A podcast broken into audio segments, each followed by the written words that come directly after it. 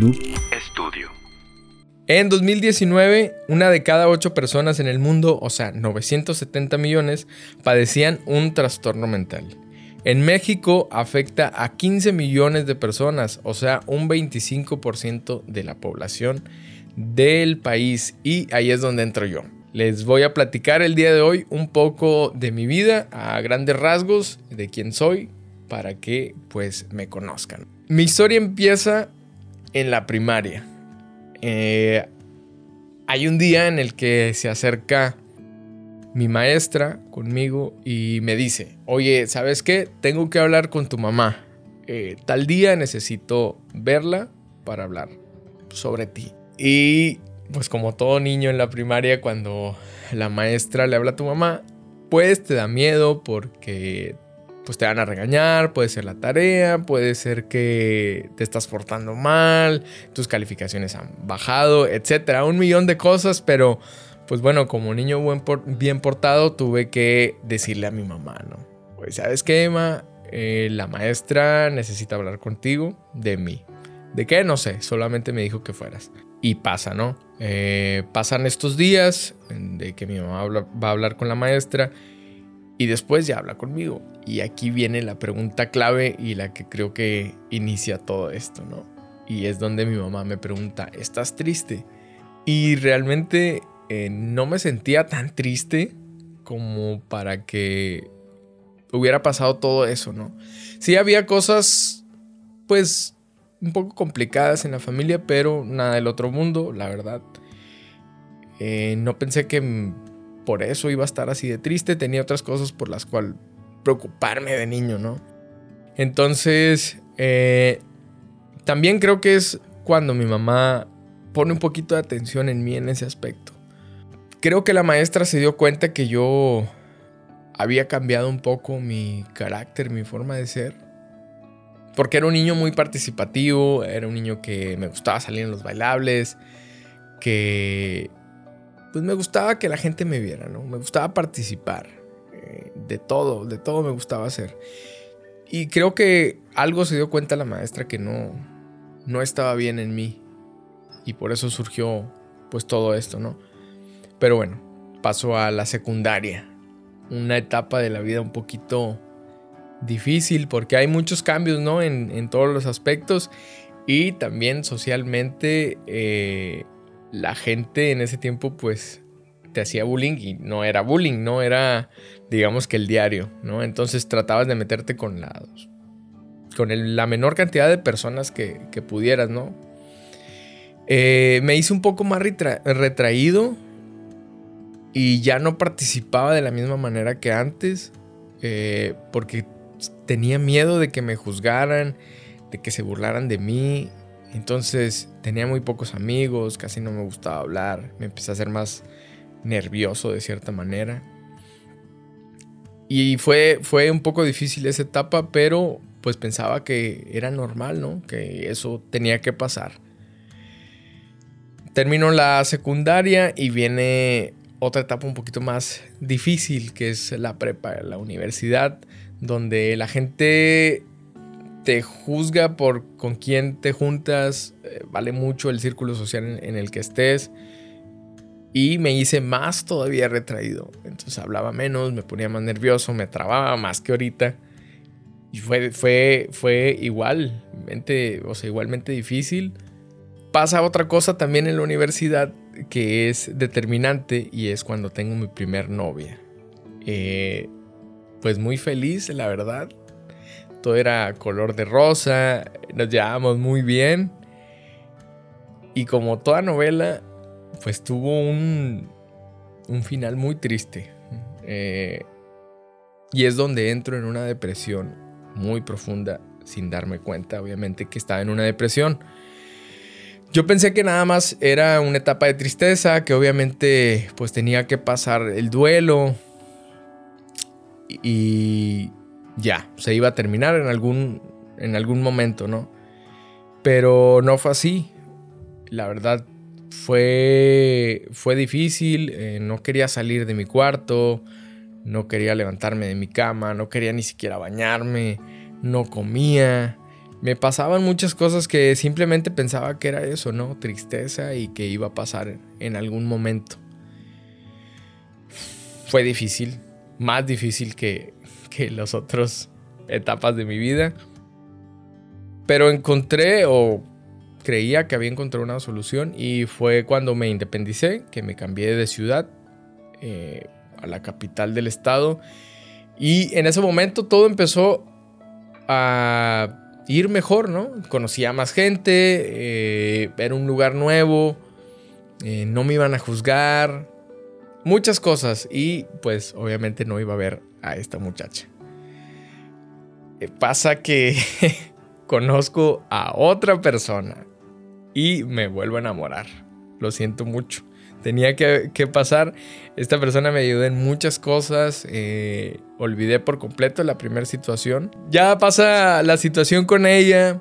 Eh, de que se dan muy bonitas las cosas también, ya en una etapa de madurez diferente, eh, con otra perspectiva de la vida totalmente diferente también. Y como toda novela, pues me fue mal otra vez, ¿no? Entonces, situaciones difíciles, ¿no? Eh, me fue mal otra vez con esta relación y la depresión eh, fue más profunda todavía. Fue más profunda. Y es donde por dos ocasiones tuve ideas de desaparecer de este mundo de X o Y forma, ¿no? Y se puso más preocupante la situación.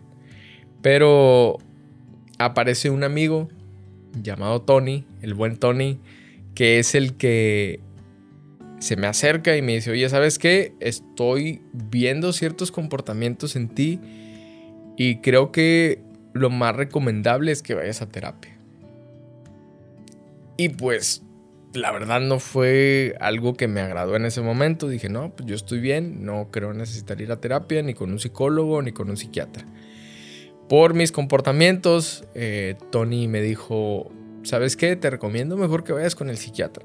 Tony es una persona que también padece un trastorno, trastorno mental, y pues obviamente como amigo se me acercó y me lo dijo de la mejor manera, ¿no? Pero pues la ignorancia me hizo estar en, ese, en esa posición de, yo no tengo nada. Total, quedamos en un día para ir con el psiquiatra y él pasa por mí. La verdad, no quería salir, no tenía ganas de salir para nada, eh, ni siquiera me parecía agradable la idea de ir con un psiquiatra. Total, vamos con el psiquiatra eh, y la travesía de mi casa al consultorio bueno, es un centro de salud mental. La verdad se puso tensa, o sea, personalmente no, no, no se lo dije a él, sino en mi interior había mucha tensión, mucho miedo, porque yo no quería que me dijeran que tenía algo.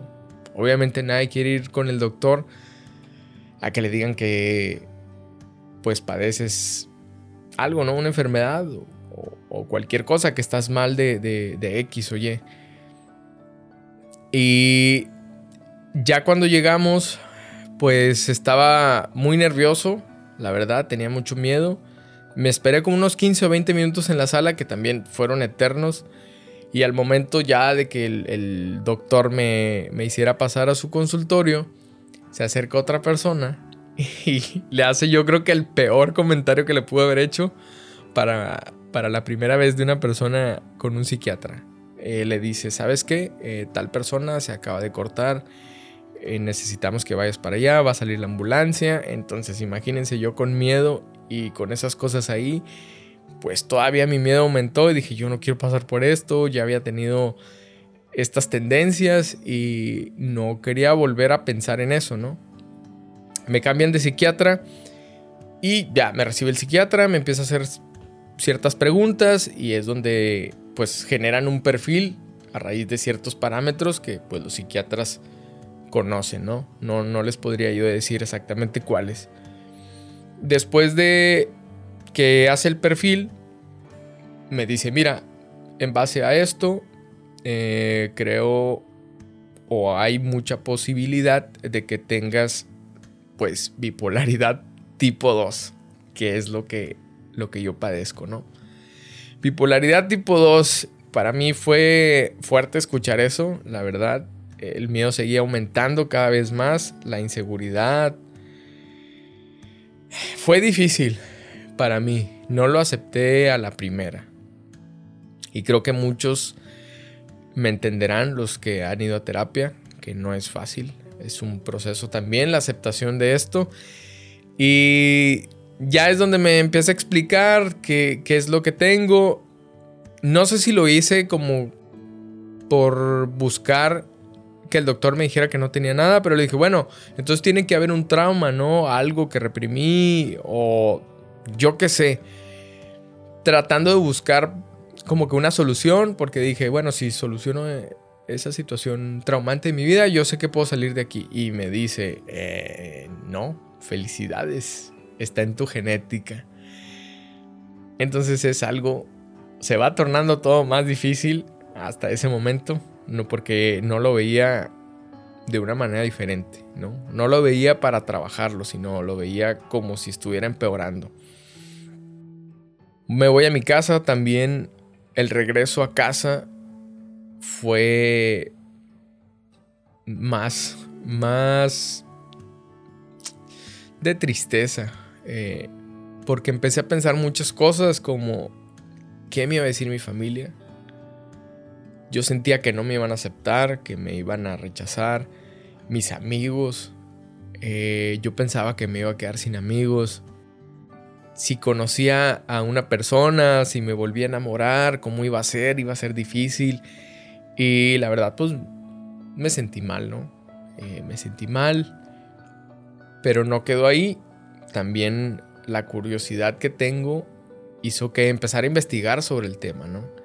Y ahí inconscientemente empecé a preocuparme por mi salud mental después de investigar eh, de los medicamentos que me habían recetado, de, cómo era el tratamiento, de cómo debería de estar asistiendo a las terapias, todo, ¿no? Empecé a investigar, a entrar a internet, a preguntar, pero lo mantuve digamos que en secreto, como unos dos o tres meses, o sea, no le dije absolutamente a nadie.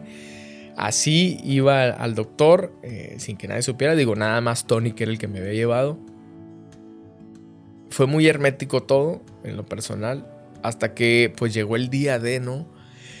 El día que me atreví a decirle a mi familia que pues era bipolar, con todo el miedo del mundo, pero la verdad fue algo muy bonito porque sentí todo el apoyo de ellos. Algunas otras personas, la verdad que mm, creo que fue la ignorancia. No, no quiero a lo mejor pensar mal, pero sí se alejaron. Se alejaron como que no sé si de una manera muy juzgona, pero bueno, como dicen, ¿no? Te quedas con los amigos que realmente valen la pena y los que han seguido hasta el momento. Ese proceso de aceptación no es nada fácil. Eh, algunos me entenderán, algunos lo estarán pasando en este momento y otros apenas van a entrar en, en esa situación. Pero yo creo que es el primer paso, ¿no? Aceptarlo. Eh, me costó mucho, pero ahorita creo que fue lo mejor. Lo mejor, empezar a aceptar eso, empezar a comunicarle a la gente que era lo que yo tenía, que conocieran un poquito el tema. Y es ahí donde este valor de la empatía creo que es demasiado importante. Eh, porque es la manera de tratar de, de entender a la otra persona lo que está pasando y ahí se ven muchas cosas, la amistad, la familia, eh, las personas que acaso tengan una relación contigo en ese momento, pero fue fue una etapa difícil pero importante en ese sentido. El día de hoy he cambiado de psiquiatra, ya no fue el mismo que me, que me diagnosticó, que ahí todavía tenía una esperanza porque me dijo la psiquiatra, vamos a volverte a hacer tu perfil, a ver si realmente tienes eso para que veas una segunda opinión. Otra vez me empezó a hacer preguntas y adivinen qué. me dijo, efectivamente tienes bipolaridad tipo 2. Tuve una pequeña esperanza, dije, puede haber una luz al final del túnel. Eh, pero bueno, era parte de la aceptación también. Y ya lo tomé con un poco más de, de razón, de madurez. Me ha ayudado bastante mi psiquiatra, la, doctora Mariana, que ha estado ahí conmigo en, muchas ocasiones apoyándome eh, tanto con la terapia, con los medicamentos y es, es también otra aventura, ¿no? Eh, el, cambiar, el que tenga otra opinión y que sea un psiquiatra que, que tenga también como que esa conexión, ¿no? A mí me ha ayudado bastante. Eh, después de esto, empiezo a hacer contenido. Me atrevo a hacer contenido en redes sobre salud mental. Ya estando un poco más consciente de, de la situación y más tranquilo y más feliz, la verdad. Que con esto no quiero decir que, que no tenga mis días tristes o, mis días difíciles, pero los sé identificar. Eh, sé que a veces no existe razón alguna. Lo he entendido también. Es, es parte de, de, digerir esto, ¿no? De empezar a aprender, de conocerte y de encontrar un equilibrio. Empiezo a crear contenido y la gente tiene, la poca gente que, que me sigue tiene muy buena respuesta. Y es ahí donde llega este proyecto que lo están viendo, lo están escuchando por las diferentes plataformas en, los que, en lo que esto se, está subiendo, ¿no? Eh, llega este proyecto que el nombre es Dualmente. Este podcast que el nombre hace referencia a mi bipolaridad, lo que yo tengo personalmente, lo que padezco, estos dos estados de mi mente en los que a veces estoy feliz y lleno de alegría y eufórico y otros días estoy triste, deprimido o ansioso, ¿no? Es a lo que hace referencia el nombre del podcast y espero que realmente les ayude con mi, mi humilde opinión, con mi perspectiva y mi única visión de, del mundo, cómo enfrento yo los problemas, cómo los soluciono y también cómo voy llevando mi día a día, ¿no? Eh, con la finalidad de crear una comunidad cada vez más grande de la que en este momento existe y que también la salud mental se empiece a normalizar, que sea un tema que se hable cada vez más, que se le quite la ligereza a lo que muchas veces la gente llama depresión, ansiedad o bipolaridad, que puede llegarse a confundir y que se le dé la, seriedad y la importancia necesaria, ¿no? Y que también ustedes, eh, digo, puedan ir a terapia y, que lo vean como algo normal y está bien. Eh, está bien ir a terapia, también está bien sentirse mal. Al final de cuentas somos humanos y tenemos sentimientos. Eh, y es parte también de, de, aprender, ¿no? De, de nuestra salud mental. Entonces espero que les haya gustado un poco de mi historia. Espero también que no se hayan eh, como que quedado ahí en el limbo con todas mis enredaderas de historias, ¿no? Eh, pero ojalá les pueda ayudar. Eh, puedan hacer clic conmigo desde mi, mi posición como una persona que lo padece, más allá de, de que pueda ayudarles datos más técnicos, pues la verdad no, pero les puedo compartir pues mi experiencia en esto, ¿no? Ojalá podamos ayudar a mucha gente, ojalá pueda seguir creciendo la comunidad y, podemos hacer conexiones con muchas, muchas personas y podamos mostrar cada vez el, lado más humano de nosotros, ¿no? Que también hay situaciones complejas, pero que se tienen que, que hablar.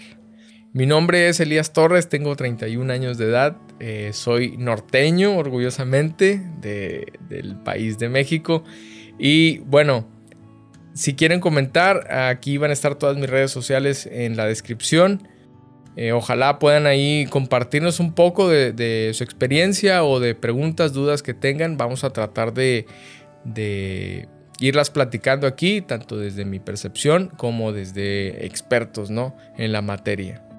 Y como les digo a la gente, a los pocos que me siguen o muchos, descansen mucho, tomen mucha agua, tomen sus medicamentos si toman medicamentos, eh, vayan a terapia. Los quiero mucho y les mando un abrazo. Bye.